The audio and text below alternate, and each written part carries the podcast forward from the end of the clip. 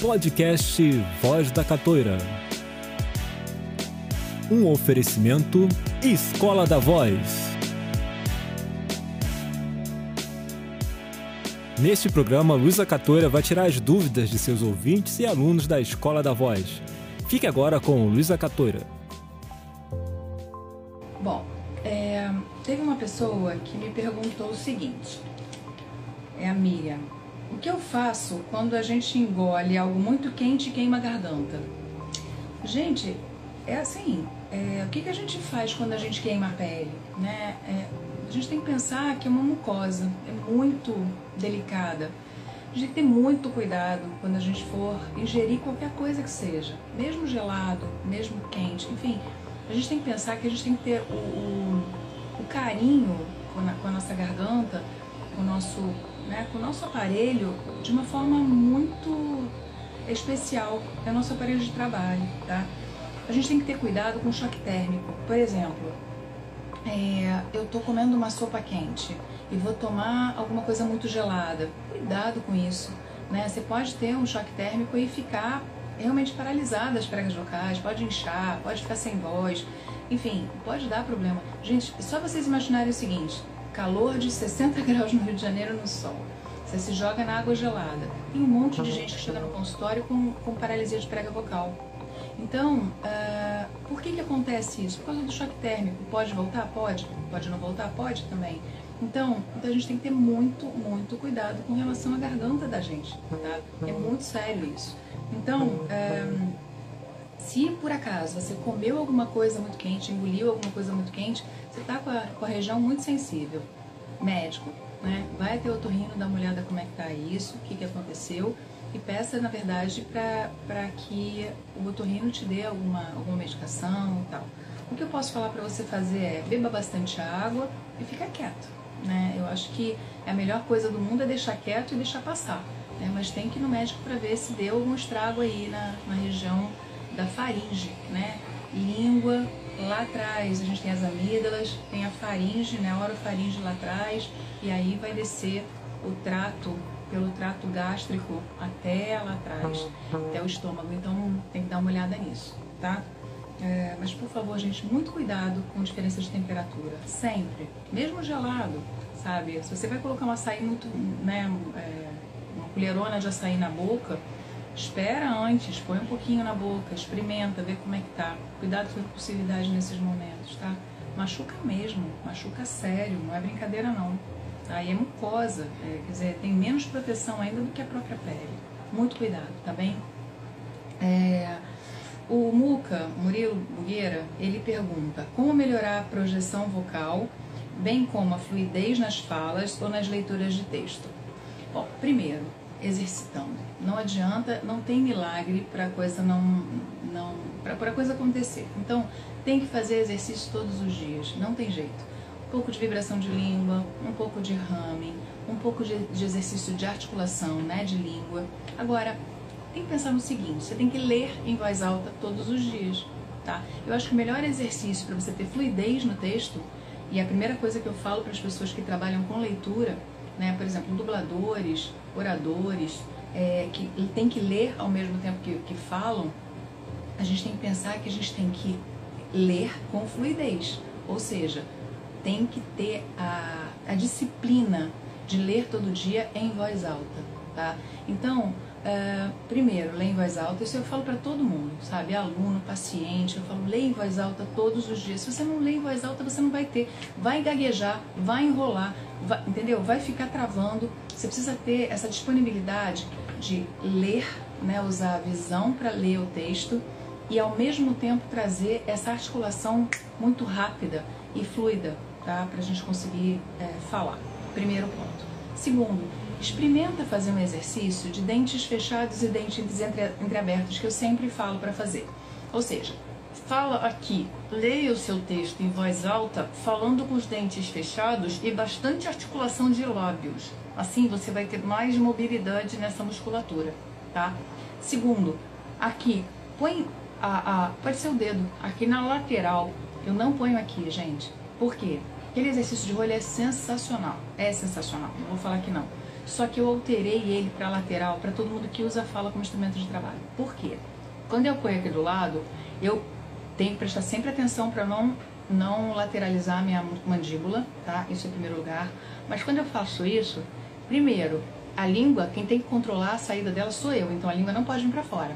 Então eu começo a deixar ela para ela ficar dentro da boca. Segundo, lábio vai se tocar. Então o bilabial, o P, B e M, que é tão importante para fala, eu consigo falar. O F e o V vão funcionar. Experimenta fazer P, B, M, F e V aqui, não rola. E a língua vai ser contida com o dedo, tá? Então, num texto em voz alta, começa falando desse jeito, articula bastante, continua nesse lugar, prestando atenção na articulação aqui para você não lateralizar. Depois você continua falando aqui, depois continua falando aqui. Que vai acontecer? Você vai ter agilidade e vai melhorar a articulação dessa, dessa dimensão vertical, ou seja, você vai abrir um pouco mais a boca e ao mesmo tempo controlar bem lábios e língua para a articulação sair bonita, tá? Uh, tenho feito isso, ler em voz alta, tentando é, mudar um pouco a voz dependendo do personagem. É um treino muito legal, né? Isso é maravilhoso mesmo, Dante. Você sabe que na Escola da Voz eu tenho um capítulo que eu pus pacientes que são dubladores para mostrar para vocês exatamente esse tipo de treino, ou seja, tem historinhas infantis e eles vão mudando as vozes dos personagens à medida que eles vão lendo, ou seja, é na, na no impulso, né? Então pega o livrinho e começa a ler, nunca tinha lido antes, e aí ele tem que trabalhar leitura, interpretação, vozes diferentes, lembrar das vozes, tem que pensar na, na, criatividade, lembrar qual era a voz do personagem antigo, ou seja, é uma loucura, é uma, uma coisa bem gostosa de treinar, isso é muito legal, é um trabalho bem bacana. É... J, basta colocar a ponta do dedo ou o dedo entra na boca travando o movimento da língua. Não, não, não deixa travar o movimento da língua não. Tá? Eu quero só uma dimensão vertical aqui maior. Se você quiser travar a língua, você não vai conseguir articular bem, tá, Jota? Põe aqui do lado, amor. Aqui, ó. Tá? Eu ponho normalmente o ladinho da caneta porque com o tempo isso vai doendo a ponta do dedo. Então eu ponho a pontinha da caneta posterior. Agora sempre muito cuidado pra, com esse movimento aqui e aqui, tá? Que vai machucar a articulação. Então muito cuidado, tá bom? Não trava o movimento da língua não, tá, Jota? Faz de forma que fique só um pouco maior aqui. O ideal, outro dia eu peguei um pedacinho de rolha, né? Eu cortei a rolha e peguei, tava com um paciente presencial. Cortei e dei para ele. Então ficou um negocinho aqui que ele mordeu e aí ele começou a falar é, com, com articulação bem legal. Então deu super certo também. Então, enfim, tem que ver o que, que funciona para você. Mas qualquer coisinha que tenha uhum, uma dimensãozinha, tá? Para aumentar, isso é legal. Tá? Não, não. Não precisa, pode substituir o dedo sim, Jed, porque dói, tá? Quer ver? Eu vou mostrar para vocês aqui, ó. Como é que eu faço? Eu ponho aqui, ó. Articulação tá? E aí não precisa ser lá atrás. Quando é uma coisa muito grande, dá ânsia, tá? Então, cuidado com essa ânsia de vômito. É, a, a, a rolha, pra mim, dá ânsia. Se eu colocar a rolha aqui, dá aquela na hora, tá? Então eu ponho aqui do lado e começo a falar, sem problema. E articula de um lado, depois articula com o outro lado, vai fazendo isso acontecer e ó, o P, o B, o M, o F e o V vão acontecer tá? Então eu acho que são exercícios bem legais pra gente colocar no dia a dia para não ter problema nenhum, tá? Outra coisa que me perguntaram é, a semana toda foi a respeito de como é que faz para voltar a ter voz. Não sei onde está esse papelzinho, acho que eu deixei cair em algum lugar. É, depois de tosse. Gente, não tem. É, é assim, tem que evitar tosse, tá? Tem que ter muito cuidado com relação à tosse. Tosse pode gerar uma, uma lesão na prega vocal, lesão séria. Então a gente tem que ter muito cuidado para não ter o problema de, um, de ter lesão nas pregas vocais. Então vamos pensar assim: tossiu demais, médico, tá? Tem que ir ao médico para a gente ver o que está acontecendo, como é que está a situação das pregas vocais, tá? Então, toma muito cuidado com relação a, essa coisa. Não existe uma volta rápida. Você precisa fazer repouso vocal, não tem muito milagre. Né? De repente, fazer um, uma crioterapia. Enfim, são coisinhas que eu gosto muito de fazer. Peraí que a Regia fez uma pergunta. Faz isso na hora de aquecer para gravar? Vai fazer no decorrer do dia? Daí, Regia, eu gosto muito de fazer é, de manhã, por exemplo, né, como se fosse um, um treino. Por exemplo, vou dar uma lida. Normalmente eu pego o jornal para ler. Aí eu pego o jornal e faço esse exercício de articulação na leitura do jornal. Ou seja, leio em voz alta e uh, faço o, o, treinamento de repente de dente fechado e dente entreaberto nesse momento, tá? Aí, antes de você gravar, você pode fazer de novo, tá? Mas faz sempre meia hora antes, amor. Deixa essa meia hora é, um pouquinho antes, reservada para você descansar e você desativar as glândulas salivares. Lembrem-se sempre, quando a gente faz exercício antes de gravar, antes de usar a voz, a gente pode estimular as pregas, as glândulas salivares e isso pode atrapalhar a gente na hora de gravar, na hora de falar. Vai fazer aquele barulho de saliva, barulho de boca, tá? Então, sempre que vocês forem fazer exercício, façam exercício, deixa meia hora para depois você começar a gravar, tá? Porque pode atrapalhar. Eu falo, falo a, o Lady Bob está aqui falando. Você fala bastante em choque térmico. No caso de bebida quente, também pode dar problema, tipo café e chá? Sim, pode sim. O que acontece normalmente, Lady Bob, é o seguinte: é, você está tomando alguma coisa quente e o gelado te dá esse problema. Mas eu já soube de gente, eu nunca vi, mas eu já soube de gente que teve choque térmico ao contrário. Ou seja, estava tomando alguma coisa gelada e aí teve problema porque fez é, ingestão de, de algo quente. Mas como o, o normal é, só para você ter uma noção, uma vez um paciente me ligou, ele estava na coxinha de um teatro, eles entraram para fazer uma peça e o colega dele estava começando a aquecer, só que começou a aquecer boca aberta, não sei o que, bababá, que era canto, na hora travou. Na hora travou a musculatura dele e ele não conseguia chegar mais nenhum grave, nenhum agudo, lugar nenhum. Ele ficou ali naquele lugar da voz dele e ele tentava chegar no agudo, tentava, enfim, ele deu como se fosse uma contratura nas pregas vocais, ou seja, nada funcionava. Aí ele passou o telefone pro amigo, eu fiz um monte de exercícios para ele, porque não dava tempo de eu chegar lá ou dele, enfim, eu fiz um monte de exercícios pra gente dar uma alongada na estrutura de prega vocal e tal, da laringe, e aí ele melhorou, cantou, dia seguinte ele foi pro consultório, virou meu paciente. Mas vocês têm que ter muito cuidado com relação a, a essa diferença de clima, tá? Tá no quente, vai pro frio, tá no frio, vai pro quente, muito cuidado com isso, pelo amor de Deus, tá? Bom dia, sou locução e um tempo pra cá tenho percebido muito barulho de boca, mesmo depois de aquecer. O que posso fazer? É isso, André, olha só. Pode estar acontecendo de você fazer aquecimento, estimular a glândula salivar e aí ficar com barulho de boca. Você tem que observar se é excesso de líquido na boca. Se for isso, faz o aquecimento 30 minutos antes, fica quietinha que está aquecido. Não é, não é para ficar quietinha totalmente, não é para fazer repouso vocal. Você pode usar a voz, falar com outras pessoas e tal, para depois você entrar no estúdio para gravar tá? Porque senão pode fazer é, barulho de boca por causa dessa, desse excesso de líquido, tá? Agora, pode acontecer também de boca seca, tá? A boca seca demais é, pode ser por conta de você não estar tá se hidratando bem, de você estar tá nervosa, e aí você tem que ter mais água perto de você e beber mais água durante o dia. Sabe? Você tem que beber água o dia inteiro em pequenos goles, tá? Não adianta beber 3 litros de água e não beber mais, tá? Uma boa solução para as pessoas que estão com excesso de saliva na boca é a seguinte: escova os dentes com pasta de dente de hortelã. Tá? Dá uma secadinha na boca. De repente você pode tentar dessa forma, vamos ver se dá certo. Tá?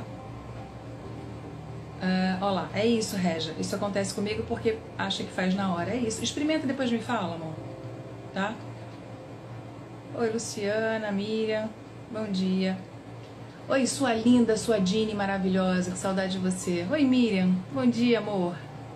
Tá? Então, é importante a gente pensar nessas questões com relação à salivação, tá? Excesso ou falta de líquido na boca. Experimenta uma coisa e outra, Andréia. Primeiro, presta atenção se é excesso de água, tá? Se é excesso de saliva. Se for excesso de saliva, faz esse, esse aquecimento antes, dá um tempinho, escova os dentinhos e, e com, com pasta de dente de hortelã e depois me fala. Lu, o problema da bala de hortelã é que ela tem açúcar. Então não funciona da mesma forma, tá? Não funciona. Ao contrário, é, tem gente que coloca chiclete de hortelã na boca na hora para ter mais salivação. tá? Então pode, o feitiço pode virar contra o feiticeiro nesse momento. Então eu tenho um pouquinho de medo de bala no caso de excesso de saliva, tá? No caso de falta de saliva, pode ser, tá? Tem gente que coloca um pouco, uh, um pouco uma balinha no fundão da garganta, da, da boca assim, e fica lá, um chicletinho e fica lá, porque aí a salivação continua acontecendo e melhora a salivação também. Enfim, é, é da gente entender como é que funcionam aí os trâmites do dia a dia. Depois me falem, tá? É, eu tô vindo todo dia aqui responder pergunta, conversar com vocês, contar um pouquinho sobre a, a experiência que cada um tem, enfim, as, as experiências que eu acabo tendo e, e tendo solução rápida. Então, sempre a gente tem que pensar em se poupar, em se preservar, em preservar a saúde. Nada melhor do que cuidar da voz todos os dias. Então, o que, a gente tem que fazer? Aquecer a voz todo dia, fazer ilha de repouso, a desaquecer a voz à noite, prestar atenção em como que a gente faz os aquecimentos antes de trabalhar, né? Porque se a gente fizer logo antes de trabalhar, o que pode acontecer é se encher de saliva, essa, a boca pode ficar cheia de saliva, pode nos atrapalhar. Então a gente tem que prestar atenção em absolutamente tudo. Gente, nós somos atletas da voz. Não adianta a gente chegar e falar, não, eu vou fazer um aquecimentozinho aqui antes de, de trabalhar e, e achar que vai dar certo sempre. Não é assim que funciona, tá? O que pode acontecer nesses momentos é faz o aquecimento só nesse dia e aí vira aquele jogador de futebol de final de semana. Sabe? Não é isso que eu quero. Tá? O que eu tento o tempo todo é, é embutir e, e, colocar na cabeça das pessoas que trabalham com a voz é que somos atletas. Né? O professor é atleta, o, o, o orador é atleta, o apresentador é atleta, o advogado é atleta, o, o locutor, o dublador, o artista em geral. Enfim, gente, a gente tem que pensar que todo mundo que usa a voz falando o tempo inteiro precisa cuidar da voz todos os dias. Eu tenho um monte de gente agora é, que são lançadores que são meus pacientes. Vocês não têm noção da quantidade de gente que fica sem voz por causa de, de cursos tá, online. É, encher uma bexiga funciona como exercício? Sim. Depende do jeito que você faz, viu, Regia? Se você vai encher a bexiga hum, só usando a boca, fazendo esse movimento aqui, empurrando para fora, você faz o exercício orofacial. Se você fizer o exercício é, pensando no diafragma, você vai fazer, né? Aí você vai trabalhar os intercostais, os abdominais e, e aí você, na verdade, lembrem-se sempre, o, o, diafragma ele faz a, a função de inspiração. Os outros músculos é que trabalham a expiração, tá? E aí, quando a gente vai soltar, soltar não, né? Encher a bexiga, a gente vai ter que fazer força nessas estruturas para fazer uh, o sopro acontecer e encher essa bexiga. Super funciona, tá? Mas dependendo, depende do que você precisa, tá? Se você quer fazer um exercício para rosto ou para respiração. Mas funciona as duas formas. Oi, Karen. Tá melhor, meu amor? Ficou sem voz, né? Abusou? Bom, gente, é... tô vendo agora que são 10h25 já. É, eu quero deixar um beijo enorme. Usando o diafragma fica mais completo, então, sim, na verdade, com depende do que você quer, são coisas diferentes, tá? Se você vai encher só aqui, você não faz força nenhuma aqui embaixo, você enche a boca. Eu posso até continuar inspirando pelo nariz. Essa, essa caixinha aqui fica fechada, ó. Tá? Você fica com a respiração lá atrás funcionando e a boca é, soltando, ar. Você vai fazer a força só aqui. O diafragma, na verdade, não. Os, os intercostais e, a, e os abdominais são ativados quando você tem que trabalhar aqueles exercícios de respiração. Aí você pode usar a bexiga. Tá? São coisas diferentes. Tá? São dois exercícios diferentes na mesma, na, no mesmo aparelhinho. Tá?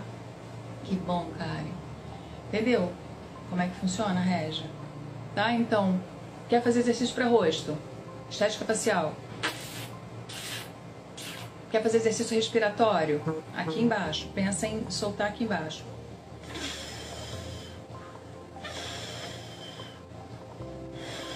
Aí você vai mexendo essa musculatura aqui de baixo. Tá bem? Coisas diferentes no mesmo aparelho, né? no mesmo objeto. Tá bom? É, qualquer coisa me chama, Régia, tá? Gente, beijo enorme. Vou deixar a caixinha de pergunta lá para vocês e eu vou respondendo aqui para vocês todos os dias. Tá bom? Beijo enorme para vocês, fiquem com Deus e bora cuidar da voz. Esse foi o podcast Voz da Catoira, um oferecimento Escola da Voz. Ah, e não deixe de curtir nossas redes sociais, Luísa Catora Fonoaudióloga e Escola da Voz. Até a próxima!